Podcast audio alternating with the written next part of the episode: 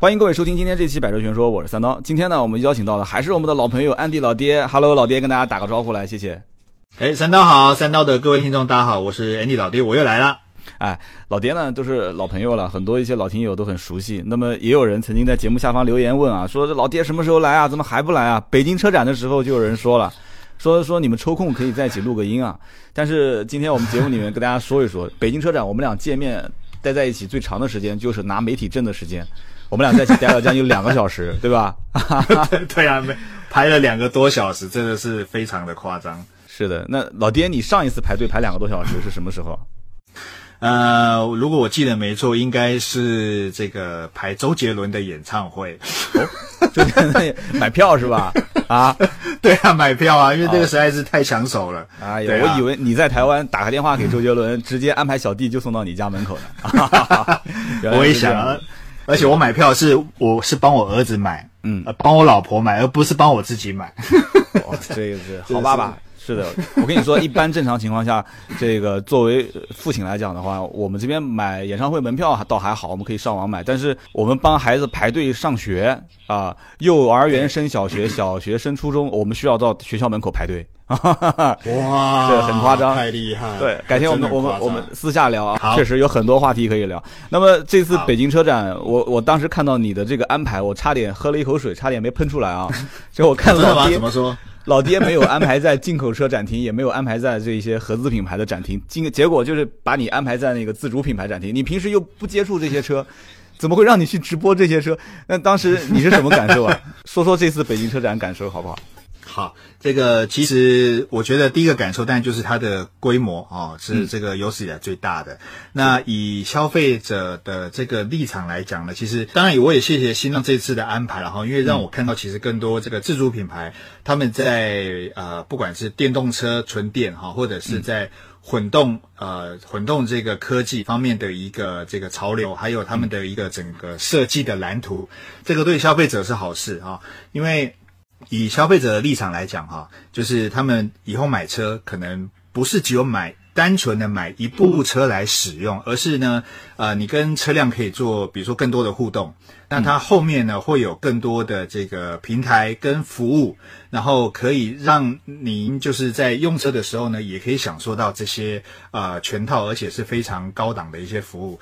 然后再来就是说，在电的科技方面呢，我觉得其实它也跳脱了这个呃跟欧美这些大厂哈，然后这个或者是日本的厂商，其实呃大陆的自主品牌他们也自己。自己有他们自己的一个这个设计车的一个逻辑跟思维，我觉得就是消费者来讲可以看到，其实大陆现在自主品牌其实他们成长的非常快，而且他们在整个这个车款的这个呃创新部分，我觉得也非常好，所以我觉得这个是对消费者来讲是非常幸福的一件事。这次北京车展应该说呃还是比较时间匆忙的去，就是过了两天，你应该是一天就回去了是吧？嗯。对我直播完，因为我隔天还要再录节目，所以我就回来了。是的，我也是，我大概待了两天就回来了。所以在北京车展现场呢，确实比可能普通消费者来讲能多看到一些新车，但是都是匆匆而过啊，没有很深度的去。体会，哪怕就是静态的去体验都很难。就是你往上一坐吧，后面一帮媒体可能长枪短炮，一会儿，哎，先生，你挡到我的摄像机了，哎，然后那边 刚刚坐在那边，哎，不好意思，可以让我上去看看吗？就是，就很难静下心来去体体会，是吧？那这次你回到台湾之后，呃，有试过哪些车？呃，我回来之后试驾了这个呃 MG 的 GT，然后还有 Roaster。那那个 Roadster 就是所谓敞篷的版本哈，然后包含像这个呃上个礼拜上星期才推出的这个 Infinity 的 QX 三零，这个大陆上了吗？上了，已经上了有很长一段时间了。啊，真的？对对对啊，QX 三零在大陆早就已经上了，是二零一六年的广州车展上的，也就是说上了有两年，我看啊，快两差不多，嗯，快两年了，所以上的还算比较早。但是 Q 三零在大陆这边没有上过。哦，真的？对，你们这边 Q 三零卖的怎么样？Q 三零，呃，Q 三零卖的还不错，大概以台湾的销售量是一百多台。那如果是跟它的对手 A Class 比起来的话呢，差不多 A Class 大概一个一个月大概卖三百多台，其实差不多占在一半。其实骨子里就是一辆车，还还把它当成对对对，对不对？那 QX 三零跟 GRA 在台湾的销量比起来，大概是几比几呢？呃，QX 三零因为上上星期才上市，所以现在还没有交车的数字。但是跟 GLA 比起来的话呢，GLA 在台湾其实没有卖的那么好。我觉得一个一呃，我的了解应该一个月不到一百台，卖的不太好。那就是说，那按照按照这样的比例的话，QX 三零的销量应该也就几十辆了，是不是？呃，对对对，差不多，应该我预预估应该不会破百了。啊，差差不多。但是在大陆这边的话，英菲尼迪跟奔驰的销量几乎是不用比的。那那一个零头几乎是不用比的，对，一个零头都赶不上，真的是这样子。我们一会儿细聊，先说一说你最近试过的几款车，除了这个英菲尼迪的 QX 三零以外，然后还有刚刚是奔驰的呃 AMG GT 啊 Roadster，然后除了这些，还有试过其他的车吗？呃，还有的话，我看一下，像小改的 Sienna，嗯，啊，小改的 Sienna，然后还有小改款，哦，还有全新的野马。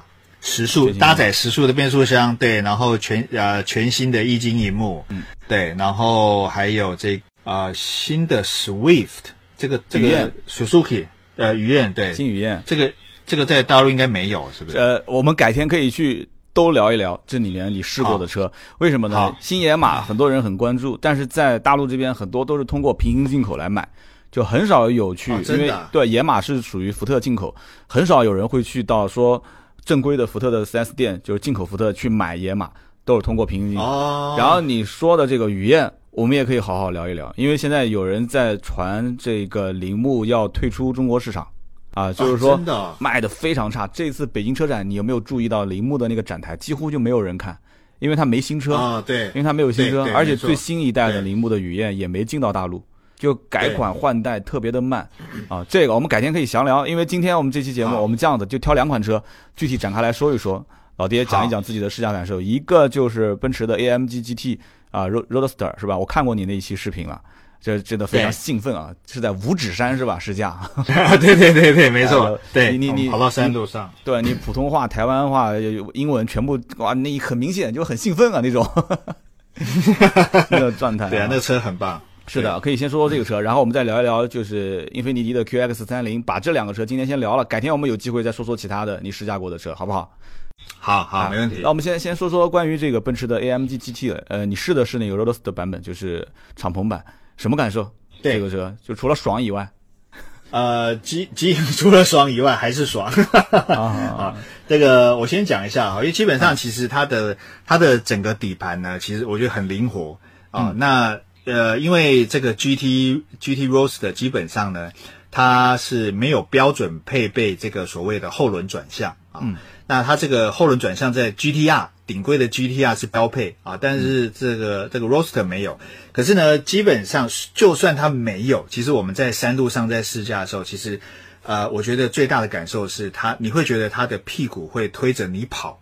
嗯，哦，推着你跑，当然有一部分是来自于，因为它是这个呃后轮驱动的车，但是呢，就是我讲推着你跑是在山路，就是在弯道中，你会觉得这个，比如说我现在，呃，我现在往左弯，那我们方向盘一定往左打嘛，对不对？嗯嗯。但是我油门下去的时候呢，你会觉得你的车尾是往右跑，啊，意思就是它会带着你去转弯。那呃，很多的很多的车辆啊，就是说前置引擎啊。呃，后轮驱动的车款啊，其实你都会觉得这个车尾它的一个灵活度是比较差的，啊，你会感受到其实就是一呃，透过车头来带着你的车尾跑。那但是 GT 不一样啊，就不管是 GTS 或者 GT Roadster，因为它其实那个 Roadster 只是多一个敞篷，然后刚性加强，但是你会感受到它的车尾它是基本上很灵活的哈，所以你方向盘一转啊，比如说车头往左，你车尾会往右，哦，这个是。感受非常不一样的，但是有一个地方你可能要注意，如果说有听众去买了这个车哈，因为它的车身的比例是呃长车头短车尾，所以基本上呢，你的驾驶是坐在整个车辆的中间的偏后轴哦，那这个其实也是它为了要配重哈，其实它为什么长车头的意思的的原因是什么呢？是因为它把它这颗 V 八的引擎放在这个前轴的后方。嗯，放在前轴后方，其实第一个是为了要配重啊，那就是对。第二个呢，就是说让整个驾驶可以也可以把这个重心往后挪一点点哈。那再来，呃，它的比设它的设计逻辑一个比较不一样的地方，就是它把变速箱放到后轴了，嗯啊，变速箱放到后轴，那。放到后轴其实是为了要配重啊，那所以呢，就是就是说，他把就是整个引擎放在这个前轴后方，加上你的人啊，跟这个变速箱，就是整个把它塞在前后轴的中间，所以你会觉得就是第一个，它的重心非常稳。就是它压整个我们讲车身，它压得很低，这个是呃开起来是会非常有信心的。那第二个就是说，在这个整个，我觉得 M 呃这个 MG 在调教它的这个底盘哦，各车辆的底盘，我觉得真的是非常的有一套。哦，像这个车就是 你开起来你会很很很喜欢它的一个在弯道中的一个灵活度跟感受，嗯，然后再就是悬吊，悬吊所以二部分因为它有搭载这个主动悬吊哈，所以就但就是你还是可以针对这个你如果要舒适一点你就调整，啊，那如果你要硬一点。啊，你要热血一点，那你就调到这个 Sport Plus，那它就会给你一个比较硬的感受。嗯，我觉得这个是我很喜欢它的一个地方。呃，虽然这个 GT Roadster 它只有四百七十六匹啊，跟在它的老大哥 GTR 或 GTS 呢，它比的差不多，至少有它的快一百匹。但是我觉得其实很够用，非常够用，除非你要下赛道，啊，不然我觉得其实一四百多匹再配上它的车重，其实非常好玩。嗯，其实呃，Roadster 更多的是一些。相对来讲比较喜欢，不是太追求性能的，就是偏向于舒适，偏向于对拉风、凹造型和享受生活的这一批人。呃，我为什么这么讲呢？就是这个比喻可能不太恰当。我原来去试驾这个奥迪的 R 八，当时不是也是出了敞篷系列嘛？它还都是先出硬顶，然后再出敞篷，然后再出限量版，都按照这个套路来。然后当时正好有一次机会去欧洲去试，就是从德国开始开，然后往奥地利，呃，然后再往意大利开。当时在路上一就是十几辆车，一个车队的敞篷的 R 八，然后对讲机里面也在喊说大家速度可以放慢一点，然后就跟这个 AMG GT Roadster 一样，就是说你放慢一点，五十公里以下可以把那个敞篷打开，是吧？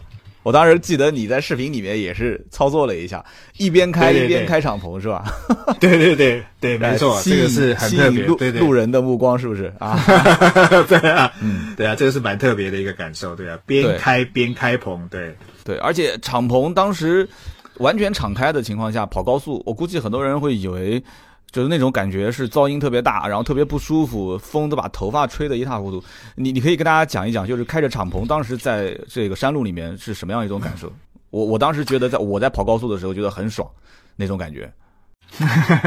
对，其实我觉得这个对女生来讲啊，当然如果说你的头发是比如说是长发，但是没有绑起来的话，哈，嗯，我觉得当然你坐这个车虽然拉风，但是你下车可能会有点狼狈。嗯啊，那个虽虽然它的整个车内的一个气流，它的呃控制的还算不错哈。嗯，我所以不错的意思就是说，呃，它的因为它后面有这个所谓这个这个叫有一个有一个功能哈，我忘了它的名字，就是它会让它的气流呢尽量的不要跑到车内，但基本上呢对。对男生来讲可能没差，因为男生头发短。但女生来讲的话，对你如果比如说没有把头发扎在这个头，搭就是没有把头发绑起来或扎起来的话，你这个头发可能下车的时候可能头发会比较乱。但但是其实我觉得这就是你开着这个敞篷车，你必须要稍微有所牺牲的一个地方嘛，对不对？但是一般一般正常情况下，敞篷完全打开之后，它两侧的这个玻璃窗是升上来的。它其实是，它是，它是提倡你是开敞篷的情况下，伸着玻璃开，但是总觉得怪怪的。呃，这个就看你个人需求，因为它原厂是，呃，你开着，他们有没有限定说你玻璃一定要开或关？对，就是，但是你关起来，你当时有没有发现 AMG GT 那个 Roadster 把敞篷完全打开之后，两边的窗户是自动升上来的？有吗？啊，对，那对那个是因为我们在就是呃关棚，因为应该这样讲，我们在关棚的时候，它的它的窗户会自己升上来，就是棚关起来，它棚呃窗户会自己升上来，所以你打开的时候呢，它的原厂设定就是这个窗窗户是升起来的，没有错，你必须要对对对，这个没有错，所以你必须要先开棚再降窗户，对对对，但是。但是就觉得怪怪的啊，就是如果是架呃带着窗户这样开，就觉得很奇怪。敞篷车，呃，我觉得选择的人占的比例还相对会比较小一点。我和你大概说说，就是这里面的一个消费的心理上的一些变化啊。很多人其实买 AMG 的这个版本，就是奔驰 AMG，然后我现在想选它。预算一般在一百到一百五十万，你可以大概说一下，就是台湾现在这车的售价是多少了？我先跟你大概说一下大陆啊，大陆的正常 AMG GT 的版本是一百四十点八万，然后现在这个敞篷版，呃，目前价格还没出来，因为嗯，台湾这边应该是先上了吧？你们这边价格是多少？我们这边是七百二十万除以五的话，大概是一百四吧，一百四十几。那那正常的 GT 版本呢？正常的 GT 版本是六百五十三，大概是一百二三十左右。那还好，那其实跟大陆这边的售价差不多，差不多。那也就是说要贵出大概十来万。其实这个多一个敞篷贵十来万的话，应该是可以接受的啊。这个价格可以，对啊，没问题。对，那再往上呢？你身边就是对于像对 GTS 啊、GTR 这个版本买的人多吗？呃，呃，其实目前买 GTS 是比较多的。嗯啊，因为它的动力比较好。它台湾呢，因为地狭人稠，所以这个买敞篷的不多。然后 GTR 的限量，台湾之我现在目前之前有大概十几台，也一一下就被订光了。啊，那它的对你说，GTR 在在台湾不加价吗？在大陆现在你知道 GTR 加多少钱吗？加将近三十万啊！真的假的？对啊，就是在原价的基础上加价，而且你加还不一定能买得到，你还得通过一些特殊的关系，二百二十八万八人民币，再加大概二十到三十万才能提得到车，不是原价啊。台湾是什么售价？现在？台湾现在是一千零三十八，你除以五的话，大概不到两百啊，不到两百，不到两百，好便宜啊，好便宜啊，真的，呃，不到两百，真的是好便宜。所以现在就是这个问题点，就是现在在。整个我所接触到的人群当中，大多数对于奔驰的 AMG 的这个 GT 啊，它的定位就是在一百五十万一一百到一百五十万对标保时捷的车，就是说我我现在不太想买满大街都是的保时捷，而且我也不想花将近两百万去卖辆买一辆保时捷911。你跟我说这车怎么好怎么好，我也知道，可是我就想找一些特别的点，想尝鲜。对吧？可能很多的一些富二代住在一个小区里面，地下停车场看到很多的保时捷，但是很少有 AMG GT，所以他们愿意去花一百到一百五十五啊，一百到一百五之间去选它。但是一听说这车超过两百了，很多人也会退而求其次。而且你想，真的两百多万的话，这个两百多的人民币，你说会去买一个 AMG 的 GTR 吗？那直接上超跑了。呃，对，这个应该这样讲啊，就是说，在以我们台湾的，我我讲台湾台湾消费者，我可能稍微比较懂一点。以其实以心态来说，当然对，呃，对保时捷的这个车款，就特别是九一一，会觉得说啊，它就是经典，他很认同它，原本就很喜欢它的，当然它的地位是不可动摇的。是的，那当然他也会觉得说，这个呃，Mercedes AMG。它的整个品牌定位是没有保时捷高的啊，嗯，所以这个这部分它的始终粉丝可能就动摇不太到。但是呢，现在重点来了，现在因为这个 GTR，因为现在呢在台呃在这个德国纽博里呢，它创下了一个这个很棒的一个单圈成绩是七分十秒啊，很厉害。对，那也呃也因为它在这个整部车上呢运用了很多的一些赛车的科技，当然跟它的。同对手，比如说我们讲这个呃九九九一 GT 三 RS 也是差不多的一个价格哈，嗯，但是呢，其实就定位不一样，因为以这个驾驶的容易度来讲，GTR 是比较好开的，因为它前置引擎。啊，那重心呢五十五十，再跟这个所谓的九呃九一车系呢，重心比较在后轴这个部分，其实相对是比较不是那么容易操控的，所以其实我觉得两两者其实。在驾驶风格上会不太一样，是的。那么大部分的人在选择 AMG GT 啊，你觉得他的这种想法是偏向于真的懂车，然后试车，真的了解它，还是说就冲着你就是个奔驰，然后奔驰的性能车，我就是喜欢 AMG 这种感觉，我所以才买它？你你觉得更多的偏向于哪一种？呃，其实我觉得很多人是买，像我我就有两个朋友就买了 GT 啊，嗯，他就说这个车。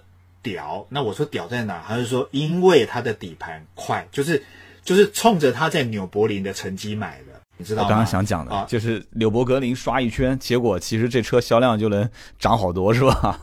对，这这个嗯是、这个是大家很公认的一个这个对对底盘方面的一个评价。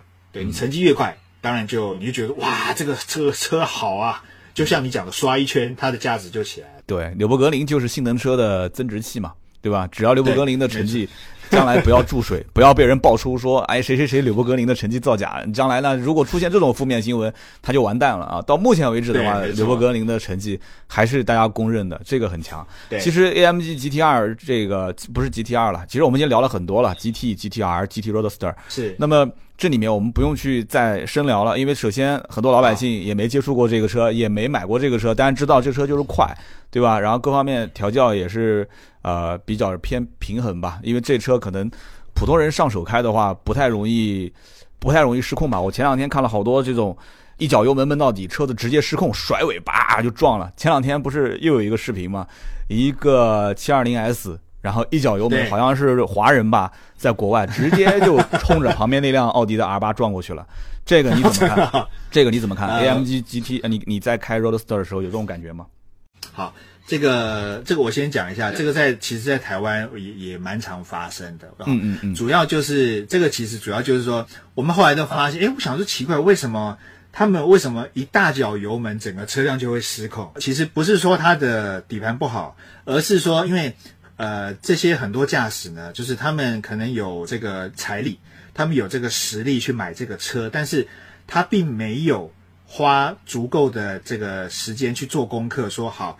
这个，哎，我在转到这个行车模式的时候，我讲一个重点就好。嗯，像这个，呃，像这些性能车，你把这个所谓的行车模式把它转到，比如说呃，race 或者是 Sport Plus 或者是什么赛道模式等等，哈，track 不，呃，这个不管，他们的防滑都是 off 的。那 off 的情况下，你就必须要有足够的驾驶技术跟感觉去体验车辆回馈给你的那种感受。所以，我对我们台湾也有啊，这个之之前在这个台中港也是啊，一台这个全新的九九一，然后跟那个 GTR 就。两个一起出去之后，其实九九一马上打滑，然后就往左转九十度，直接撞上旁边的墙。我想说你在干嘛、他说没有啊，我就一样啊，平常踩都不会啊，怎么这次踩撞墙？哦，原来发现他把防滑关掉了，他觉得这样比较快。是的，对我我曾经听一个这个驾驶培训的老师是这么说的，他说，呃，打开 ESP，然后和部分关闭，就保持 DSC 的状态和这个完全关闭的状态，相当于什么？相当于是抱一只小狗出去，ESP 打开就是抱一只小狗出去，然后逛了一圈回来。呃，就是主人走到哪里，你就得跟着他走到哪里。但是你看了全世界的风景，然后呢，这个如果是一部分打开的话啊，就是 DSC 的状态的话，那就是说对。是拴个狗链子，哎，你可以在可限的范围内跑，但是你也看到了，你也看到了风景，对，但是你只要拽一下，它也能回来，啊、但是如果说是完全关闭的状态的话，就像你说的，你说要是 track track，那就那就是疯狗状态，没有绳子，就什么也没管了，就往街上一扔，一只疯狗啊，就开始要咬人的状态，哎，对，没错。对，所以这是一方面。然后上次呃，我去试那个科尔维特的时候，那个车主正好晚上带我去加油，都没怎么急加速啊，也就大概在对五十六十这个大概这个状态啊，五十码六十码，就轻轻一脚油，因为它大马力嘛，它这种大排量的自然吸气，稍微给点油，那个车的屁股直接甩，看得我就是心里面惊心胆战的。然后车主讲没事儿，不甩就不正常了。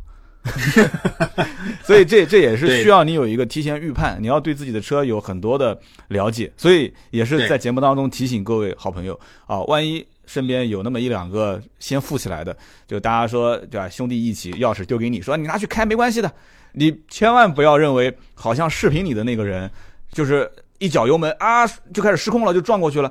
你要想一件事情，就是为什么他明知道车子往左边或者右边偏，他没有办法把它掰回来，他没有办法掰回来。你要想这个问题点。对对对所以这个是我们节目唯一要提醒一点的，就是好车虽然好开，虽然爽，但是这个有的时候爽，它可能会要付出一定的代价，是吧？这代价是还比较惨。好，那我们再再聊一聊这个英菲尼迪的 QX 三零，QX 三零这车感受怎么样？去试驾之后，这个车其实我觉得以消费者的角度来说，虽然它是一个日本来自日本的品牌，啊，但是其实呃，刚刚三刀前面也有讲啊，就是说它其实他骨子里呢，其实它是呃德国的动力，但是呢，它的底盘是法系调教的，因为现在 Renault 跟这个。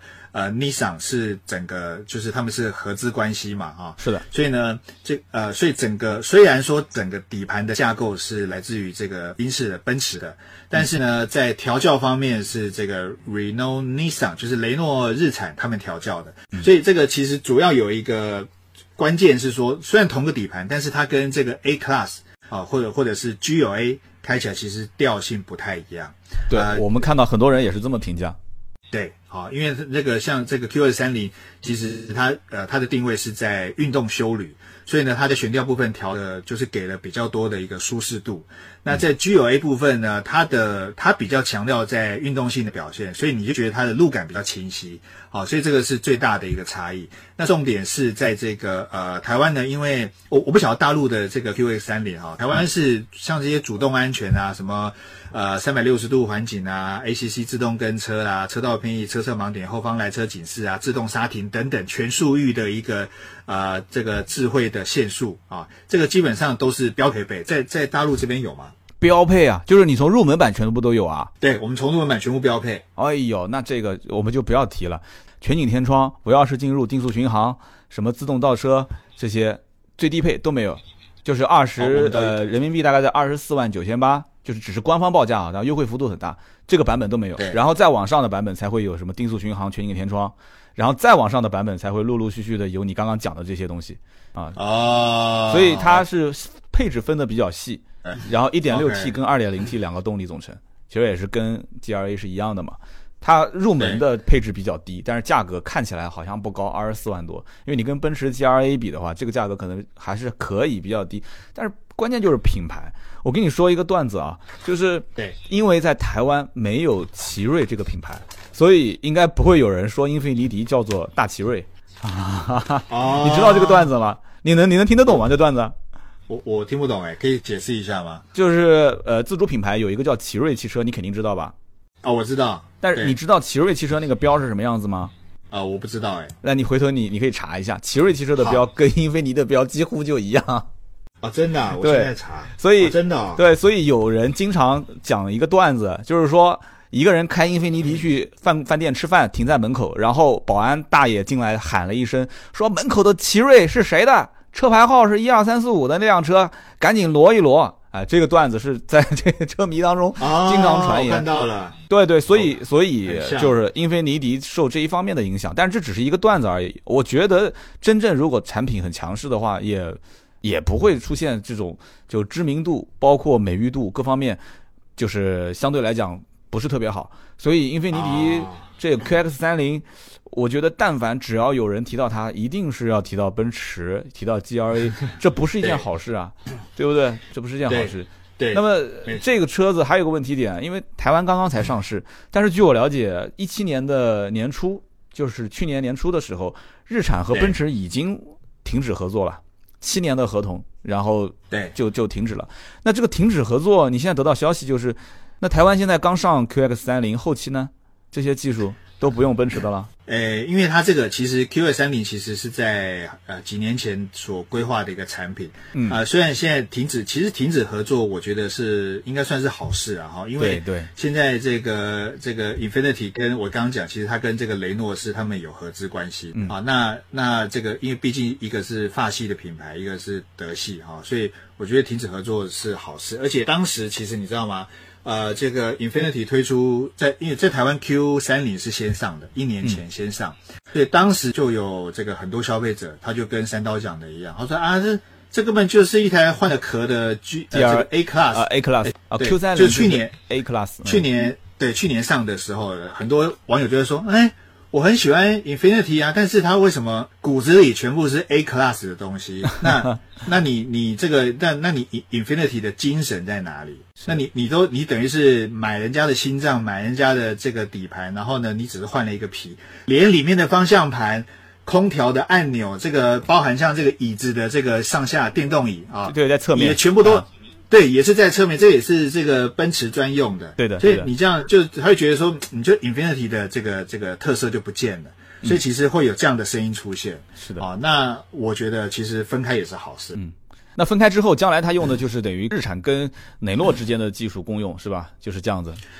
对，没错，所以他们其实在这一两年的产品在跟消费者沟通的时候呢，他们也会特别强调哦，我们这个我们这部车呢是这个底盘是呃欧洲底盘，而且是这个呃法式的这个调教，就是他们就要强调跟雷诺之间的一个合作，他们就不会再去，他们像比如说我在试车的时候，他们就跟我讲说，哎，老爹，你可不可以不要再讲说我这个 Q 叉 QX 三零呢？是什么跟 G L A 一样？哎，跟他用它跟同同一个引擎、同一个变速箱，他说，因为他们想要刻意想要切割啊。然后你跟我讲说，哎，你这个是欧洲的底盘哦，我们这个是雷诺特别调教的，所以什么特别好开。我说哦，好，那我尽量尽量被充值啊，被充值了你啊，被充值了。嗯，对，所以这个对对消呃，这个其实对车厂来说，其实他们也是故意要做一些啊，就是区隔，不要让大家觉得说，哎，我的。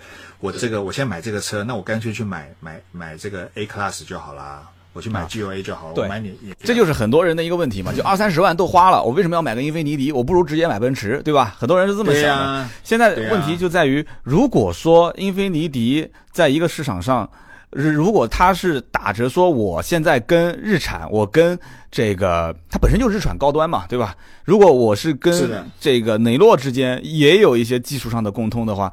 那你觉得沾雷诺这个点有什么好处吗？至少在大陆我这边来看的话，你要是沾了雷诺这个点，可能英菲尼迪本来还有点销量的，结果反而没销量了，雷诺更没名气啊，兄弟啊，雷诺更没名啊，而且你雷诺说不出它有什么特点啊。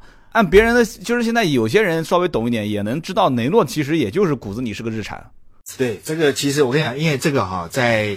以雷诺的立场来说，其实他们在呃亚洲地区经营的不是那么的好，对，所以他们当然也想要借助日产，借助日产他们的这个在亚洲的一些亚洲市场的一些不不管是渠道啦，或或者是经验等等，其实对双方来讲都是好事。那对对日产来讲，他会觉得说，哎，因为第一个消费者现在还是比较多的比例是。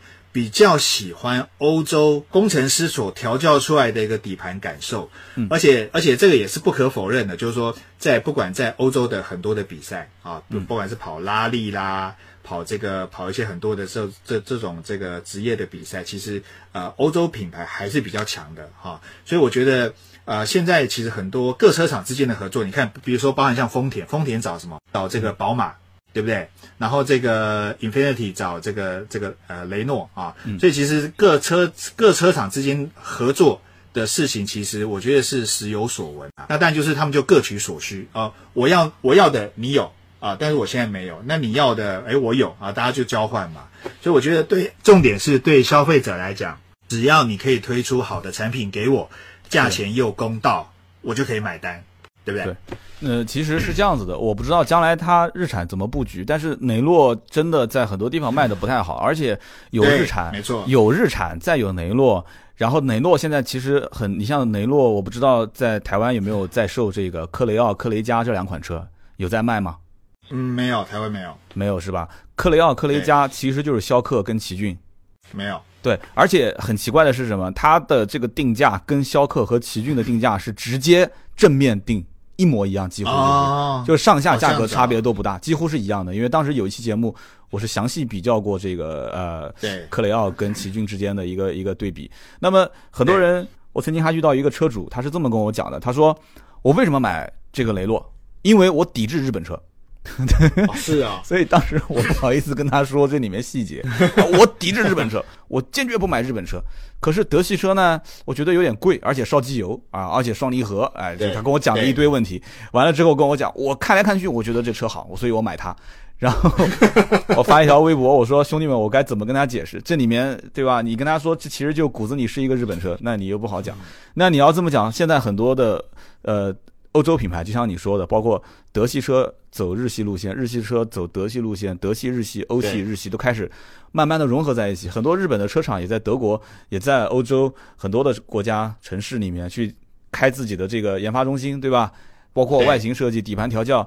那现在已经世界都是个大工厂了，你根本就没有办法去把它分割开。包括国内，现在很多品牌都是这么讲嘛，说我们现在在全球，在各个国家都有自己的研研发团队、研发中心。对，你要真的说这个车具体是，只能讲说最终的组装是在哪一个国家、哪个城市，对吧？对。但它骨子里包括很多的一些配件、配饰，它根本就不是在这个地方产的，可以这么理解啊。对，没错。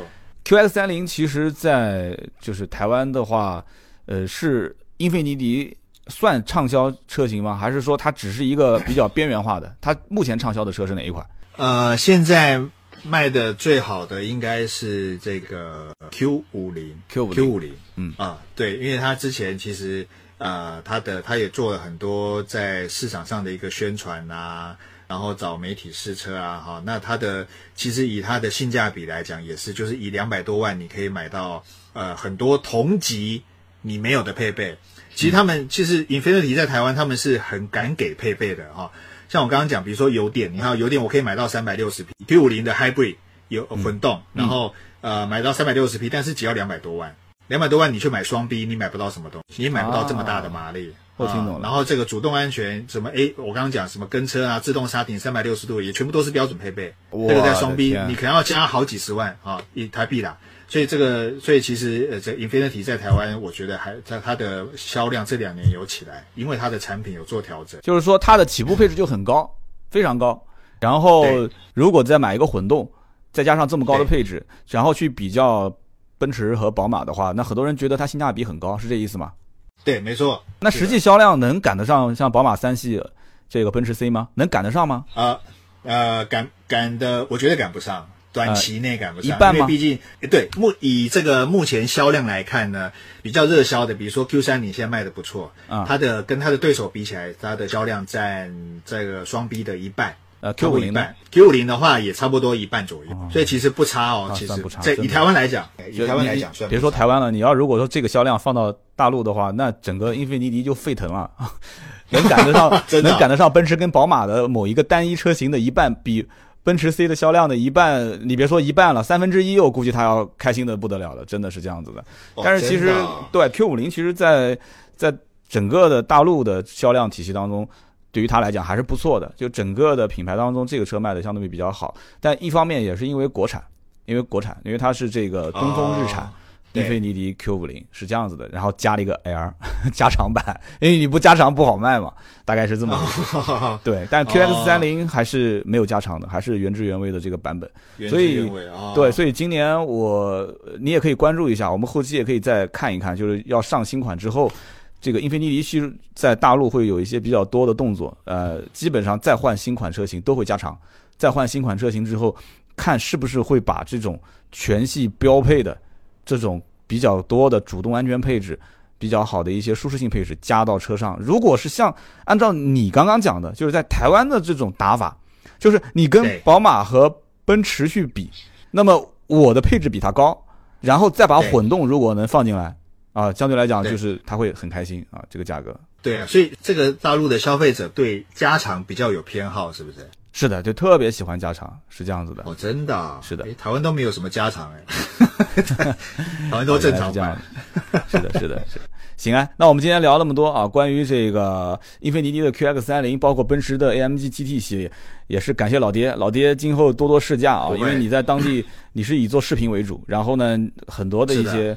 这个车厂会邀请试驾，你第一时间试到的一些车，可能我们这边还没上，但是也会有我们这边已经先上的车，但是在台湾这边还没上市的，我们可以经常保持沟通。对，非常感谢安迪老爹，谢谢，谢谢，谢谢三刀，拜拜，谢谢，好，拜拜，好的，拜拜。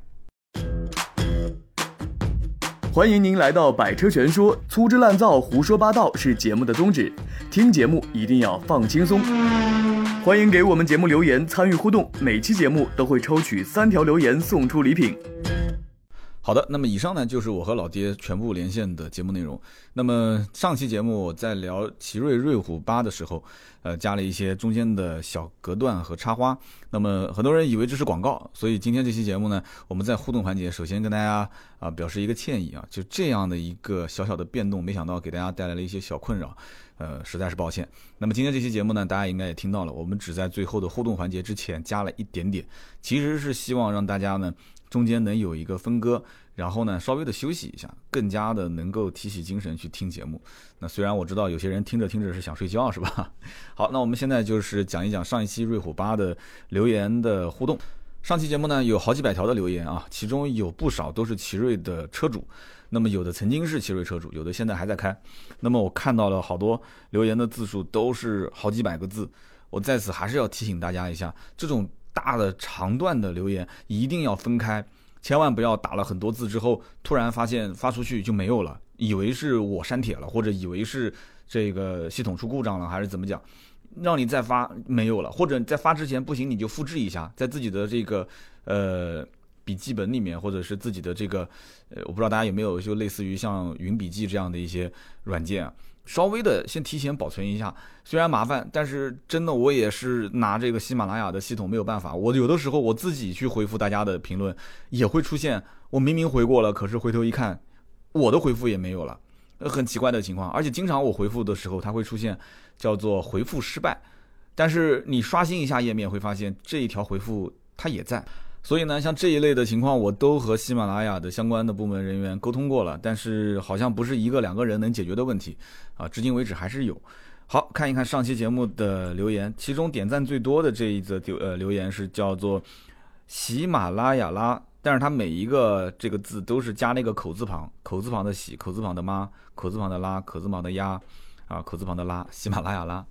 那么他是这么说的，他说，正在热映的《阳光下的法庭》里面的企业老板、律师、法官开的都是凯翼汽车，汽车的 logo 镜头出现的很多，包括一些呃该车的互联网的功能啊。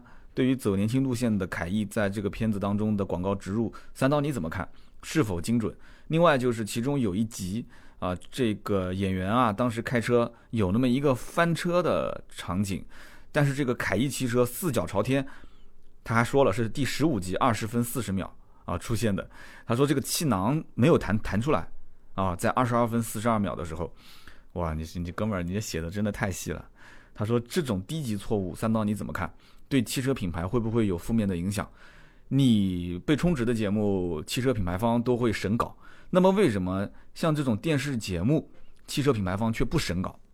啊，这个问题问得很好啊。当时我是这么回的，我说，其实这个关键看谁强势，是品牌方强势还是节目方强势。如果说这个品牌方他很强势，那他可以要求。那当然，这个强势的前提，一个是你的品牌的名气，二一个是你给的这个钱多钱少。那么如果这个节目有大明星坐镇，而且这个节目本身的流量很大的话，那他强势，那对不起，有很多事情不是你品牌方啊，你所谓的金主所能决定的。然后我评论当中说到，我最近在追一部戏啊，这一部电视剧叫《北京女子图鉴》，我相信很多人也在看啊，我也是因为这部戏充了一个会员。然后呢，它里面其中有一集不就是嘛，这个女主角，女主角当时。在一家手机公司，然后要求这个男演员需要用他们的手机，那男演员当时不愿意啊，他说我是总裁，我为什么要用国产手机？然后后来也得哄啊，对吧？要哄哄半天，什么原因呢？就是谁强势的问题嘛。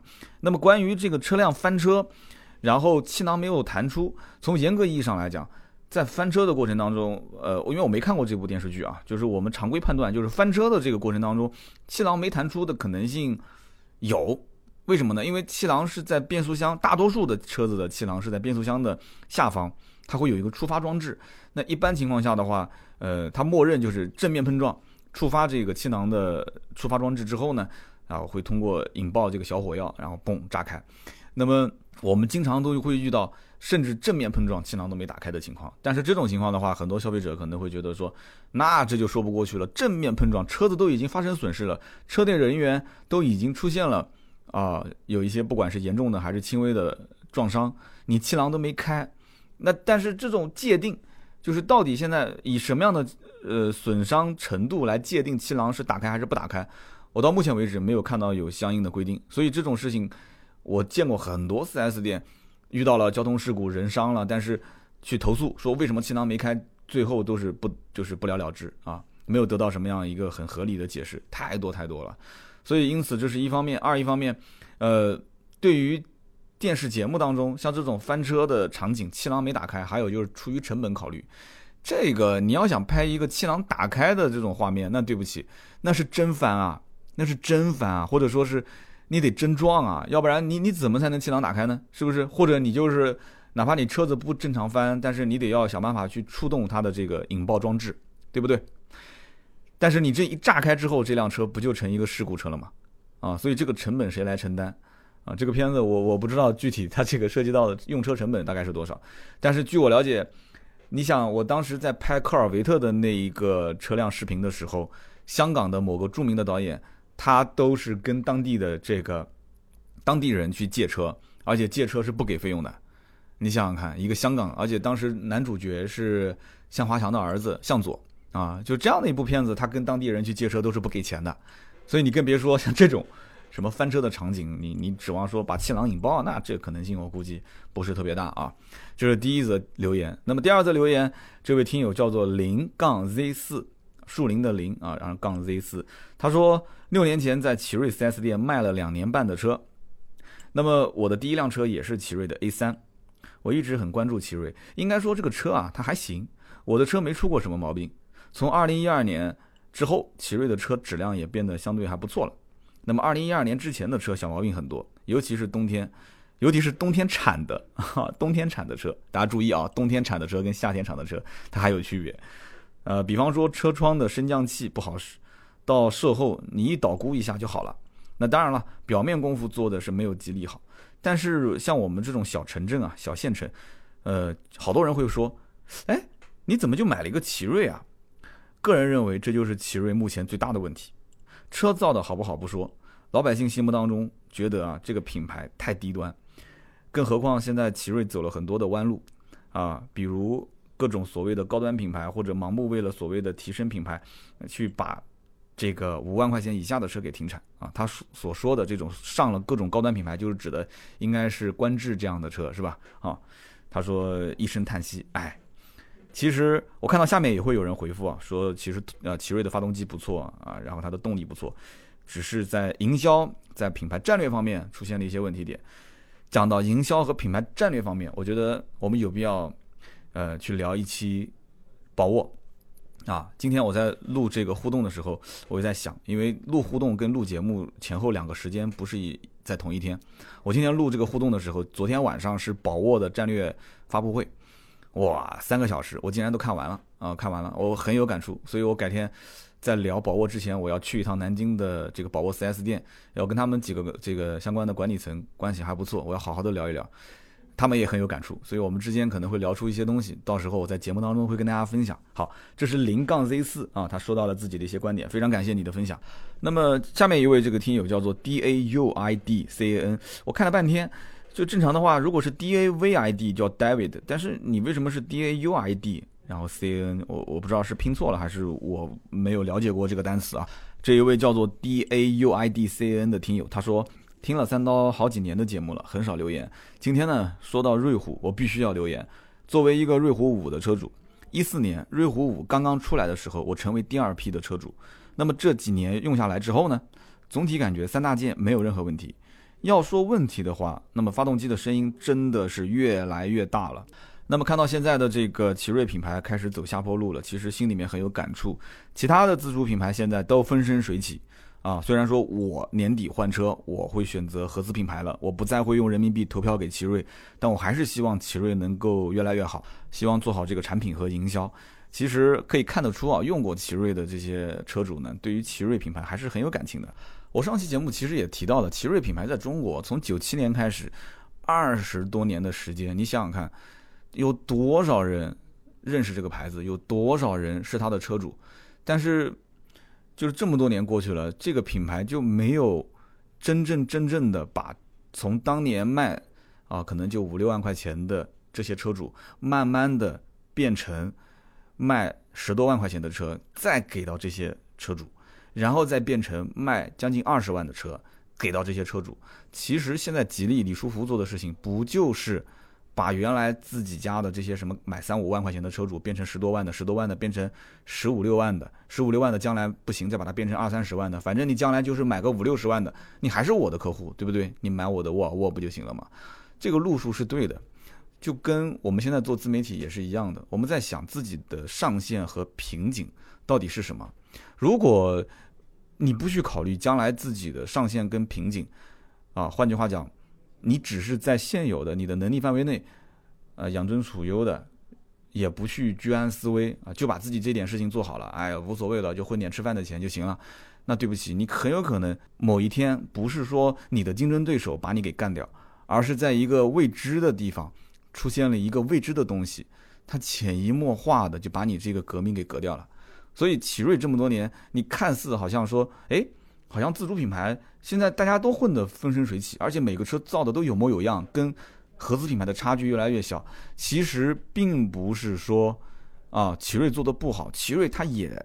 肯定是在进步的嘛？你现在看奇瑞的新产品跟以前的奇瑞的旧产品，难道没有区别吗？肯定是有的。但关键问题在于，这个里面它每一步，就比方说我上期节目讲的分品牌战略，对吧？它分成三四个，但是最终这分的几个品牌都没有对它造成一个增量。那么后来又变成了说，好，我只留下，比方说凯翼、凯瑞、奇瑞，也没有形成增量。然后我说好，那观致、观致它也没形成增量。最后怎么样？最后奇瑞本身自己的产品好像也没有形成增量。那对不起，这么多的负能量加在一起，其实最终导致了这十来年整个的销量、整个的品牌的知名度、整个品牌的美誉度都会出现影响。这就是我的一点小小的观点。我觉得至少现在还活着啊，虽然拆分卖了很多，然后也想借壳上市啊，做了很多的一些操作，但是整体来讲的话，骨子里的东西。其实并不是那么的太落后，而且换句话讲，现在就算手上什么技术都没有的一些某些汽车品牌，啊，去国外买一个牌子，然后国内再想办法找一些相关的，你你你是造发动机的是吧？好，OK，你是做底盘调教的，OK，你是做变速箱的，我买你的，好，然后找一帮人在一起，它也能成为一个品牌。现在的这个套路啊，太深了，真的是太深了。玩营销，在这种时代，老百姓一方面。肯定是要多多的去了解一些相关的知识，在这个年代，互联网那么透明，对吧？有那么多的人去帮大家去介绍这个产品哦，不管是充值的也好，没充值的也好，但最起码资讯的量还是无穷多的。那么这个时候，大家就要擦亮眼睛，要让自己更多的去了解到一些。对自己有益的，最起码在消费的那一刹那，对自己有益的一些信息，然后进行筛选，选择一个适合自己的产品，不要被忽悠，这个很关键。所以今天这个最后的互动环节，我说了这么多啊，其实关于奇瑞我自己的一些小小的看法，我觉得这个品牌、这个产品未来一定是会有扭转乾坤的这个时机的，但这个时机是在奇瑞品牌的本身，还是有可能会出现一个新品牌，奇瑞把它的所有的营销力量。所有的一些技术放到这个新品牌，再重新进行打造，这个不好说。当然，我肯定是偏向于前者，更加的成功率高一些啊，我不太偏向于后者。现在的市场上品牌太多，将来一定是做减法而不是做加法。好的，那么以上就是今天节目的所有的内容，感谢大家的留言跟互动。那么我们更多的原创内容，欢迎各位去关注我们的微信订阅号“百车全说”啊，我们的视频啊，我们的图文啊都会有。那么如果说想在朋友圈第一时间看到我们的内容更新，也可以加。盾牌的微信啊，四六四幺五二五四，盾牌的微信你可以加他一下。好的，那么今天这期节目就到这里，我们下周三再见，拜拜。